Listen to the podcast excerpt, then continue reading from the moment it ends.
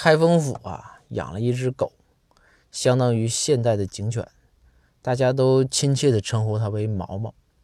这一天呢，仁宗皇帝啊来开封府视察工作，包大人呢从门口啊就把仁宗皇帝迎接进来。